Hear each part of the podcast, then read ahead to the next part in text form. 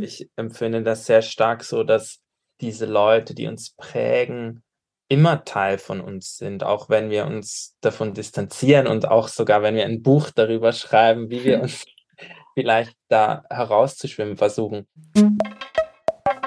als wir früher meine Großmutter in ihrem norddeutschen Reihenhaus besucht haben, da haben wir sie hin und wieder äh, als Kinder vor einem flachen Kassettenrekorder sitzen sehen mit einem Handmikrofon in der Hand und sie hat in dieses Mikrofon etwas hineingesprochen. Was sie da hineingesprochen hat, haben wir Kinder nicht verstanden.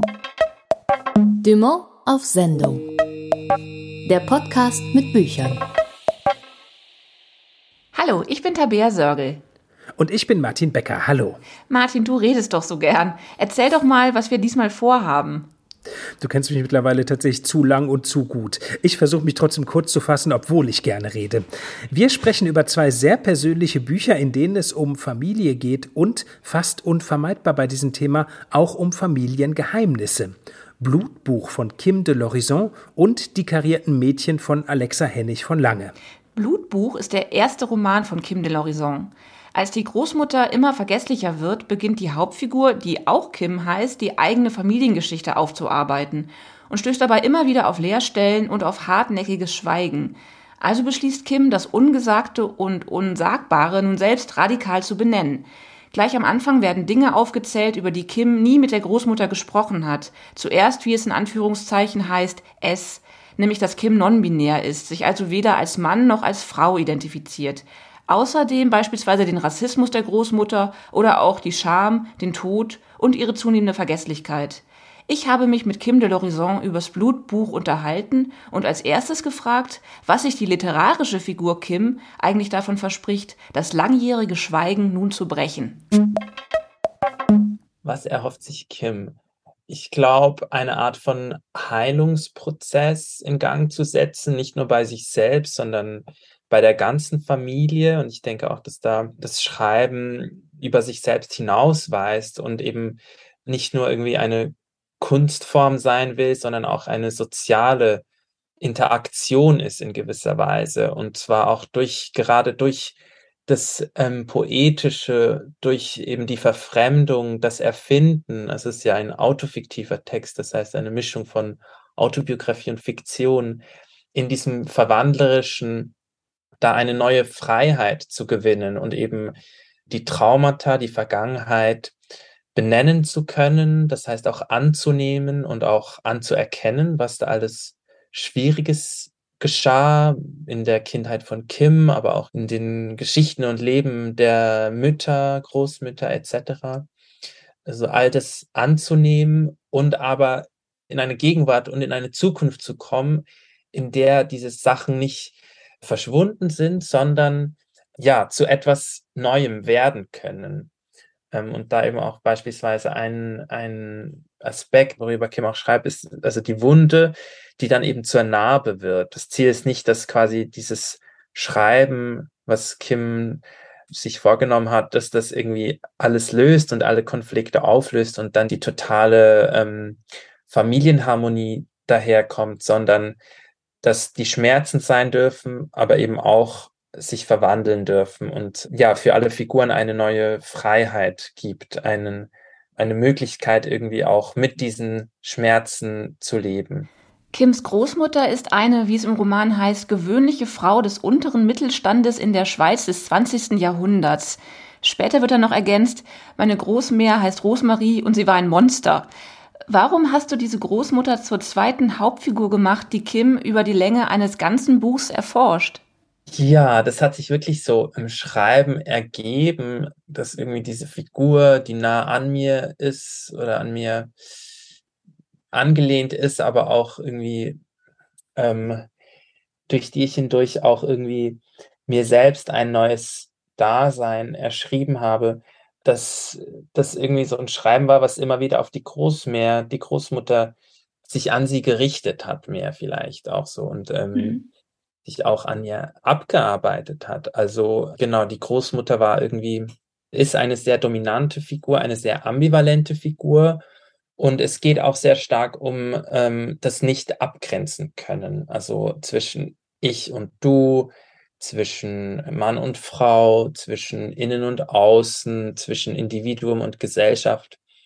Und die Großmutter oder die Beziehung zur Großmutter ist da auch, steht da exemplarisch dafür, für dieses nicht abgrenzen können und verschwimmen. Und ich glaube, dass das äh, für meinen Schreibprozess sehr wichtig war, irgendwie in dieser Beziehung, in diesem Dazwischen sein zu können und ja, dabei auch eben quasi die, die Großmutter als, als Figur, die irgendwie auch einen Kontrast bildet, aber irgendwie auch immer schon in einem drin ist. Also auch ganz materiell, ganz körperlich sind wir ja wirklich aus diesen Körpern heraus entstanden. Und das war irgendwie ein wichtiger Prozess, so um, um eben auch in ein Schreiben zu kommen, was nicht abschließt und nicht irgendwie fixe Identitäten beschreibt, sondern eben, äh, ich nenne das Écriture fluide, also flüssige Schreibarten eigentlich, die der Art und Weise, wie ich die Welt wahrnehme, näher kommen können, nämlich dass wir eben alle miteinander verbunden sind und dass wir aus den Körpern, die es schon gibt, heraus hervorkommen und auch gar nicht nur aus den biologischen, sondern eben in dem Roman geht es auch sehr stark um Pflanzen und dass die uns auch beeinflussen und auch ganz materiell. Also wirklich, wenn so eine Pflanze abstirbt, werden diese, diese Moleküle ja auch frei und unser Körper erneuert sich ja alle sieben Jahre komplett neu. Also es sind komplett neue Zellen und das dass sich wirklich jeder Körper auch aus den Molekülen, die um uns herum sind, neu bildet. So, also das wirklich auf ganz verschiedenen Ebenen,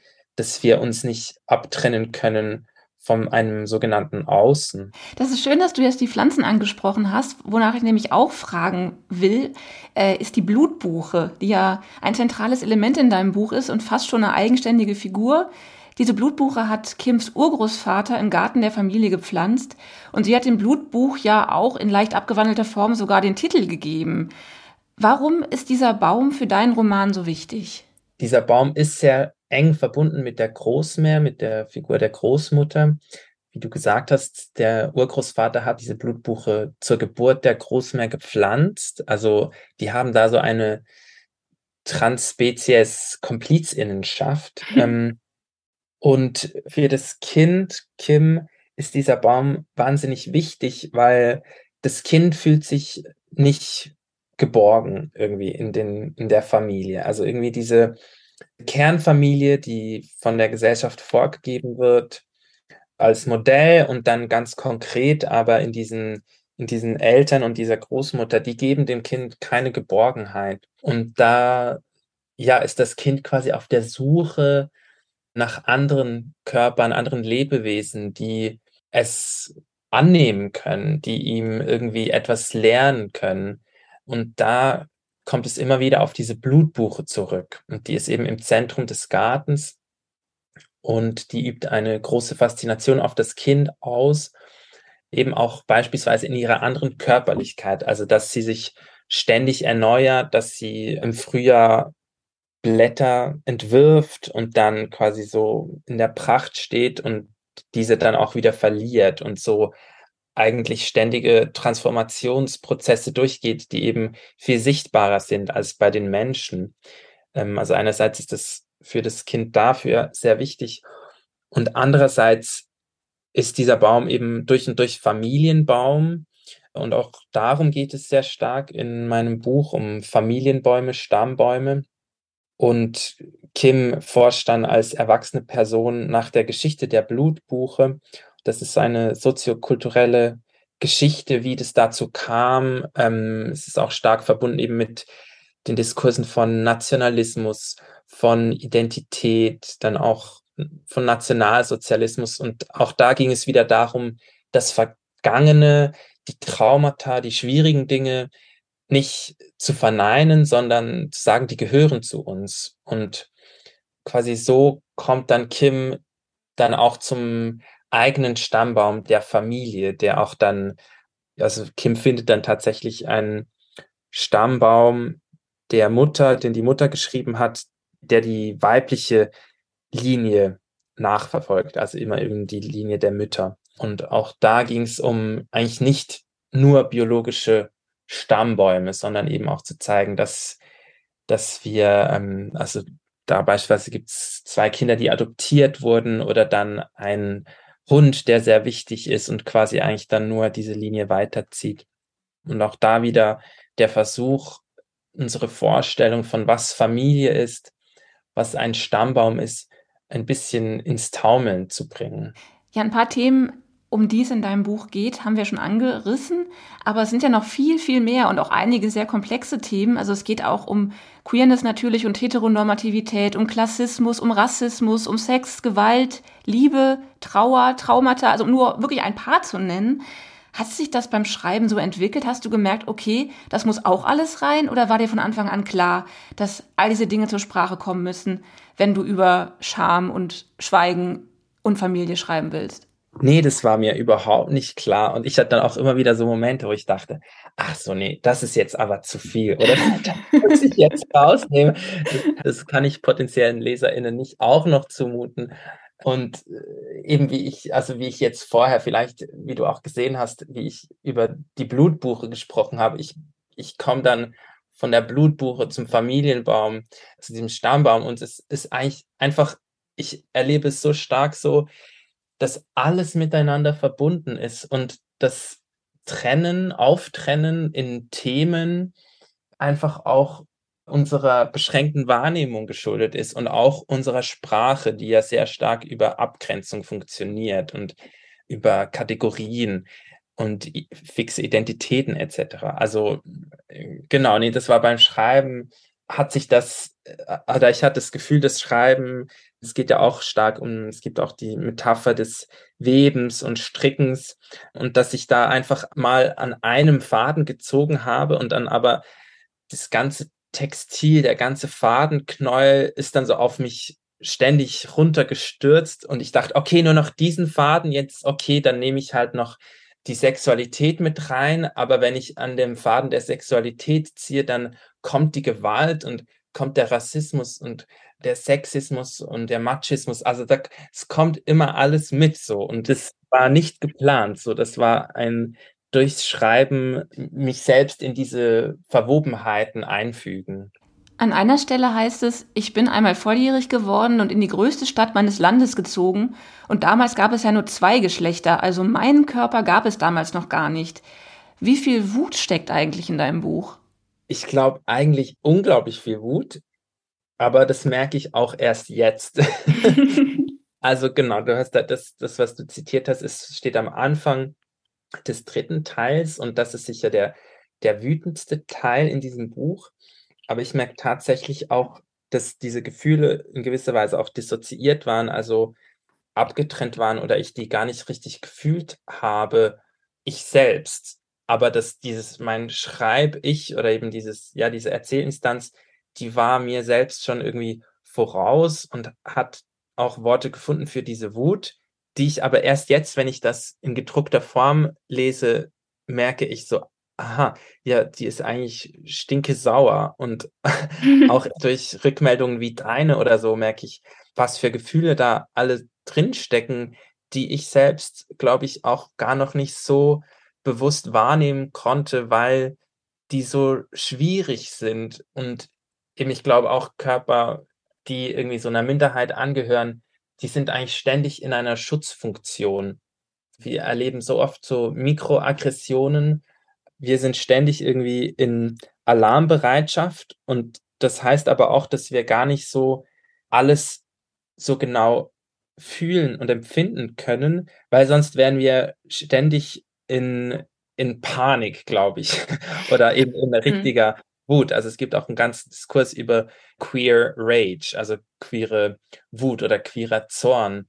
Und das eigentlich auch wichtig ist, den zu fühlen. Und aber ich glaube, ich komme jetzt, jetzt erst dazu, diese Wut zu empfinden und bin da auch schon an einem nächsten Projekt dran, wo ich merke, so, ach so, diese, ich muss mich mal noch bewusster diesen Gefühlen zuwenden. Ja, ich, ich kann mir vorstellen, dass die Arbeit am Blutbuch wirklich ein krasser Kraftakt war, Wie lange hast du daran geschrieben, wenn du das so sagen kannst? Das ist ja, ne, man schreibt ja nicht nur, man denkt ja auch meist jahrelang über solche Themen nach. Und wie erleichtert warst du, als du wusstest, jetzt ist es wirklich vollbracht? Vor ziemlich genau elf Jahren habe ich mit diesem Stoff angefangen. Mhm. Also und Wow. Gewisse Teile gehen so weit zurück. Also, aber natürlich, genau wie du sagst, ich habe jetzt diesen Stoff, diese Themen so lange rumgetragen und so lange an denen gestrickt und gewoben und habe mir da eben musste, das ging so lang, weil ich irgendwie auch überhaupt erst eben eine Art oder Formen des Schreibens entwickeln musste, in denen das geht so und eben das hast du ja auch gesehen, das sind wirklich teilweise sehr verschiedene Stile und Gattungen und mhm. ähm, es ging mir darum, diese Gattungen, also aufbrechen würde ich eben nicht sagen, sondern weil das ist auch wieder so martialisch und gewaltvoll, sondern es ging mir auch darum, diese zu durchfließen oder zu verwässern und zu öffnen. Und ich glaube, deshalb, ja, habe ich da jetzt auch so lange dran gearbeitet und ich muss sagen, die Erleichterung kam wirklich erst, als ich das Buch jetzt in den Händen hielt. Und das war auch sehr lustig, weil ich gemerkt habe, dass ich so nicht daran glaube, dass das publiziert werden wird, dass selbst dann, als ich den Vertrag mit dem Verlag unterschrieben habe, dachte ich eigentlich, ja, aber die meinen das bestimmt nicht ernst. Und auch als wir dann irgendwie ins Lektorat gingen, dachte ich dann noch so, ja, irgendwann kommt sicher noch das Telefonat, wo die Lektorin mir dann sagt, du, also das Papier ist jetzt leider doch zu teuer und dieses Thema ist uns doch zu gewagt. Wir machen das doch nicht, tut uns leid. Also ich merke, da hatte ich so einen krassen, so eine Hochstaplerinnen-Syndrom, was ich glaube, aber auch ganz viele Leute, die ähnlich verunsichert sind aufgrund ihrer Körper wie ich, da kennen das ganz viele, dass eigentlich das nicht glauben können, dass wir jetzt bisschen Raum bekommen. Das ist irgendwie ganz absurd. Ja, du hast das Buch äh, deinen Meeren gewidmet. Meer hat ja in deiner Muttersprache diese schöne Doppeldeutigkeit. Das heißt eben einerseits eben Meer im Sinne von Ozean, aber auch Mutter. An einer Stelle schreibst du, die Liebe der Meeren war so groß, Mensch entkam ihr nicht, entkommt ihr nicht. Mensch schwimmt ein Leben lang, um aus den Meeren herauszukommen.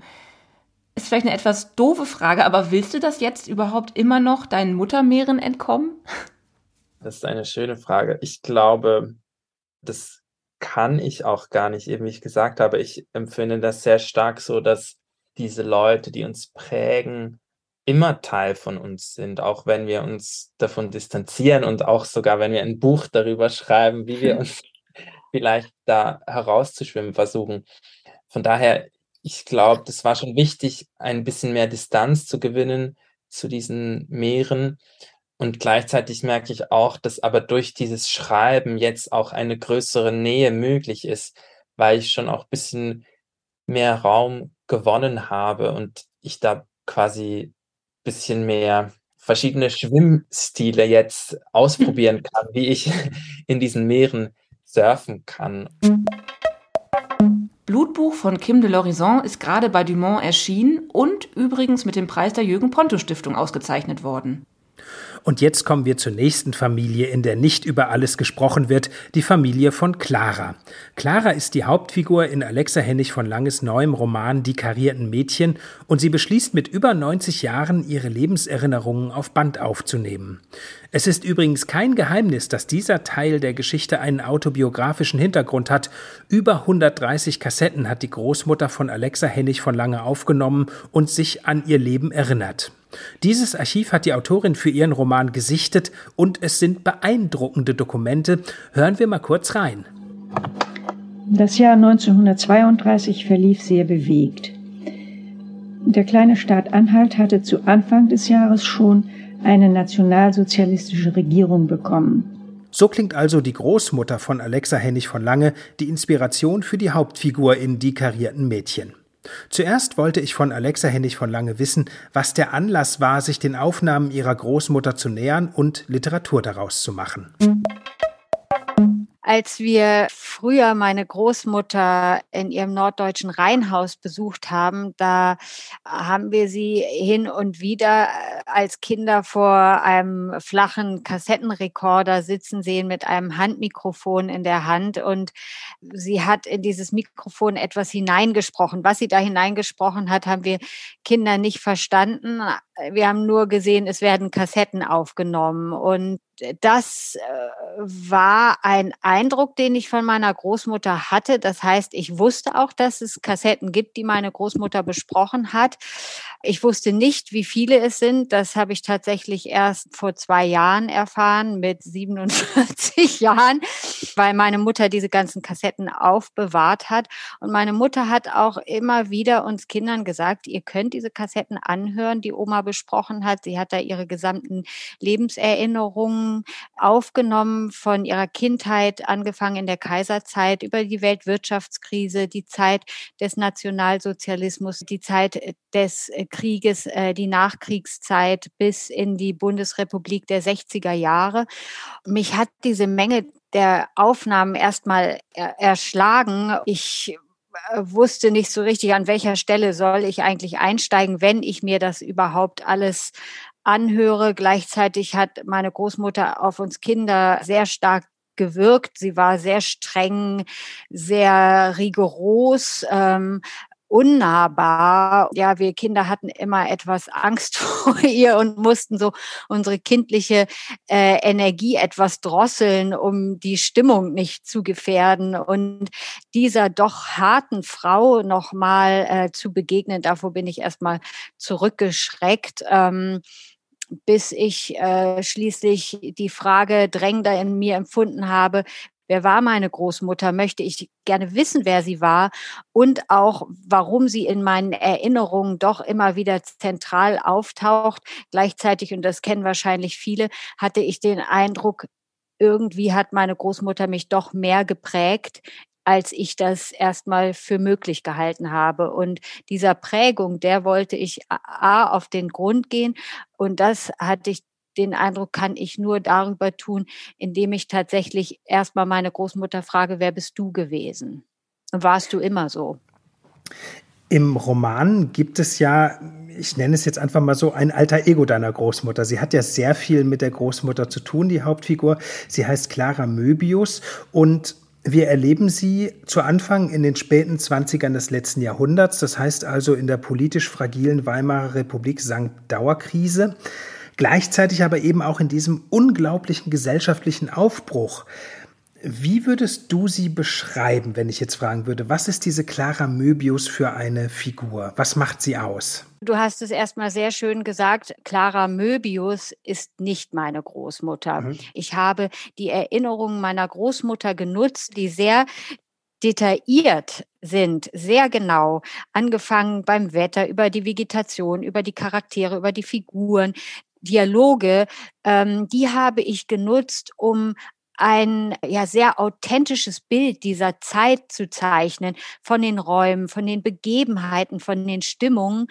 Und äh, dann habe ich Schlüsselmomente aus diesen Erinnerungen meiner Großmutter genommen, um diese dann zu einer Romanhandlung zu fiktionalisieren. Und so ist Clara Möbius ja ein junges Mädchen, das äh, sehr risikofreudig ist, sehr mutig, sehr lebensfroh. Äh, man könnte auch sagen, vielleicht ein bisschen naiv. Ja, und gleichzeitig unheimlich stolz, dass sie eine äh, Stelle bekommen hat in der Weltwirtschaftskrise in einem Kinderkurheim Heim für an Tuberkulose erkrankten Kindern in äh, Oranienbaum. Das liegt bei Dessau. Und dass sie nun dort junge Mädchen aus schwierigen Verhältnissen äh, unterrichten darf ja, sie möchte unbedingt Lehrerin werden, weil sie doch auch so recht emanzipiert ist und jungen Mädchen Selbstbestimmung und Unabhängigkeit beibringen möchte. Und heiraten möchte sie schon mal gar nicht. Das ist so die Clara Möbius, die man kennenlernt. Wir befinden uns da in Oranienbaum an einem Ort, wo auch viele arme Kinder untergebracht sind in dieser Heilstätte, über die es mal heißt, das ist nicht der Zauberberg. Nun haben wir dieses Oranienbaum auf der einen Seite, aber es gibt ja auch für Clara manchmal kleine Ausbrüche und da blitzt dann ganz viel Welt und Weltgeschichte auf. So macht sie beispielsweise einen Ausflug nach Dessau, während fast zeitgleich in der Synagoge zu Ehren von Moses Mendelssohn, Albert Einstein, Walter Gropius und Kurt Weil zusammensitzen. Ich nehme einfach mal an, das war tatsächlich so. Warst du selber viel unterwegs für das Buch? Hast du vor Ort recherchiert und diese Welthaltigkeit sozusagen da reingebracht? Ja, also meine Großmutter, äh, wie gesagt, erzählt sehr detailliert auf den äh, Kassetten, sonst wären es wahrscheinlich auch nicht fast äh, dann doch 150 Kassetten geworden. Mhm. Gleichzeitig erzählt sie natürlich vor allem in ihrem Radius, was sie sieht, was sie hört, wem sie begegnet. Und gleichzeitig, das wissen wir alles, ist in dieser Zeit zwischen 1929 bis 1939, in der das Buch spielt, sehr viel gesellschaftlich und sehr viel politisch passiert. Und diese Dinge, die dort passiert sind, Boykott der jüdischen Geschäfte, die, äh, die Angriffe auf Kommunisten, auf Sozialdemokraten, dass sich die Regierung geändert hat. 1932 kam in Anhalt die erste nationalsozialistische Regierung an die Macht. Das Bauhaus wurde geschlossen. Das waren jetzt nur die Beginne dieser mhm. Zeit. Und davon hat meine Großmutter nicht viel erzählt oder in Anteilen erzählt.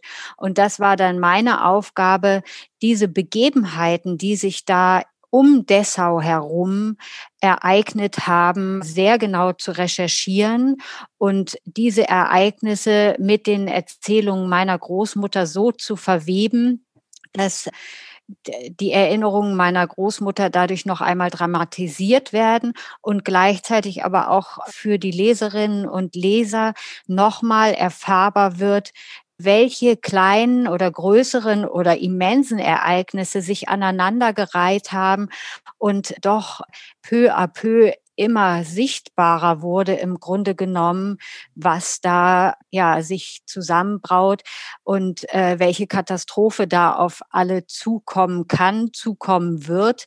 Und äh, ich so den Zwiespalt erfahrbar machen konnte vom relativ normalen Bürger, einer relativ normalen Bürgerin, die immer tiefer in diese Machenschaften, in dieses System System der Nationalsozialisten hineingezogen wird und gleichzeitig doch immer wieder die Hoffnung hat, dass das vorübergehend ist, dass das bald vorbei sein wird, dass viele Menschen merken, dass es nicht gut, was hier passiert, dass diese Clara Möbius, meine Hauptfigur, im Grunde genommen die ganze Zeit darauf hofft, dass irgendjemand aufsteht und sagt, das wollen wir nicht. Und dann würde sie sich anschließen und dann würde sie selbst gegen das vorgehen, was passiert. Und gleichzeitig sieht sie sich den Zwängen unterworfen, um eben ihre Stelle nicht zu verlieren und ja, um, um ihre kleinen eigenen Träume zu verwirklichen.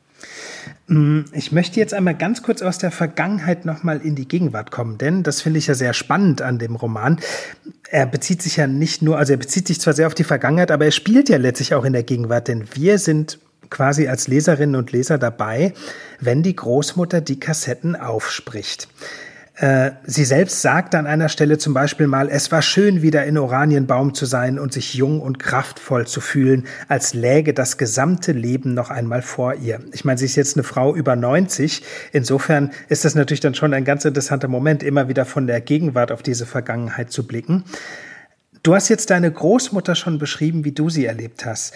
Zumindest bei der Clara im Roman hat man den Eindruck, es gibt es scheint so eine gewisse Härte vielleicht auch manchmal durch, aber da ist vor allem was sehr Warmherziges. Jetzt gehen wir mal von deiner Großmutter aus. Du hast jetzt diese ganzen Kassetten gehört. Hat sich das Bild deiner Großmutter durch diesen Dialog mit ihr beim Schreiben des Buchs nochmal verändert? Siehst du sie anders, als du sie vielleicht vorher gesehen hast? Ich denke, dass ich sie noch einmal ganz neu oder ich weiß, dass ich sie noch einmal ganz neu kennengelernt habe, weil ich im Laufe des Abhörens der Kassetten erstaunt festgestellt habe, dass ihre Stimme, als sie von ihrer Kindheit und Jugend erzählt, sehr fröhlich, sehr ja lebensfroh und mutig klingt und sehr warm und dass sich diese Stimmlage ändert, je näher sie in ihren Erzählungen der Zeit des Nationalsozialismus rückt und die Stimme plötzlich enorm verhärtet und sehr genau hörbar ist, wie sie im Erzählen in Stocken gerät und Dinge nicht erwähnt, die sie scheinbar aber im Kopf hat. Und das sind eben meistens Dinge, die dann, äh, so hat es jedenfalls meine Recherche ergeben, von, von den äh, politischen Entwicklungen erzählen müssten, von den grauenhaften Entwicklungen in dieser Zeit, die sie aber nicht erwähnt. Und das war für mich sehr interessant, aber auch äh, ja schockierend auf eine Art, ja ähm, durch die Recherche und das sehr genaue Hören mitzubekommen, was meine Großmutter nicht erzählt. Und daraus ergab sich die Frage, warum erzählt sie es nicht? Und dieser Roman, die karierten Mädchen, sind im Grunde genommen ein Zwiegespräch mit meiner Großmutter. Und ich habe versucht, so gut es ging, nach zu empfinden, was kann in ihr damals vorgegangen sein. Und als sie dann anfängt, von der Zeit des Krieges zu erzählen, 1941 verlässt sie ihre äh, Stelle als Leiterin des Frauenbildungsheims. Sie ist nicht mehr Angestellte des Staates. Und während der Zeit des Krieges bekommt sie vier Kinder. Ihr Mann ist im Krieg, äh, später in russischer Gefangenschaft. Und da wird ihre Stimme unglaublich warm, unglaublich mütterlich, sehr fürsorglich. Und diese Stimme, die hat äh, im Grunde genommen am meisten zu mir gesprochen. Und da wurde meine Großmutter für mich sehr, sehr fühlbar und plötzlich erzählt sie alles sehr, sehr offen und es ist äh, eine Schilderung von einer Frau, die im Staatsdienst war und im Grunde genommen jetzt in eine neue Zeit hineingeht mit ihren vier kleinen Kindern ohne Mann, nicht wissen, was da auf sie zukommt. Und äh, was ich auf jeden Fall festhalten möchte, es ist keine Reinwaschung meiner Großmutter, dieser Roman.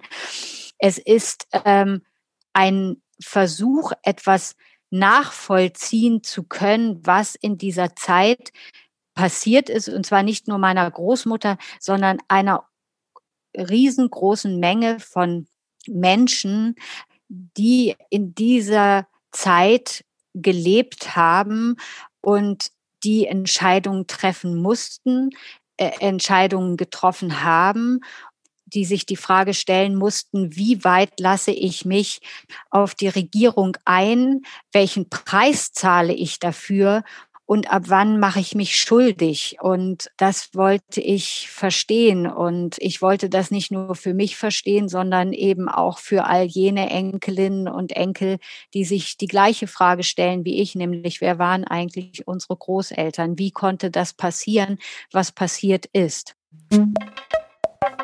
Die karierten Mädchen von Alexa Hennig von Lange, soeben erschienen bei Dumont. Und das war schon wieder von Dumont auf Sendung. Wenn Sie Fragen, Anregungen oder ein Geheimnis haben, das Sie uns und nur uns verraten wollen, dann schreiben Sie uns doch an podcast.dumont.de. Geheimnisvoll. Bis zum nächsten Mal. Tschüss. Dumont auf Sendung. Der Podcast mit Büchern.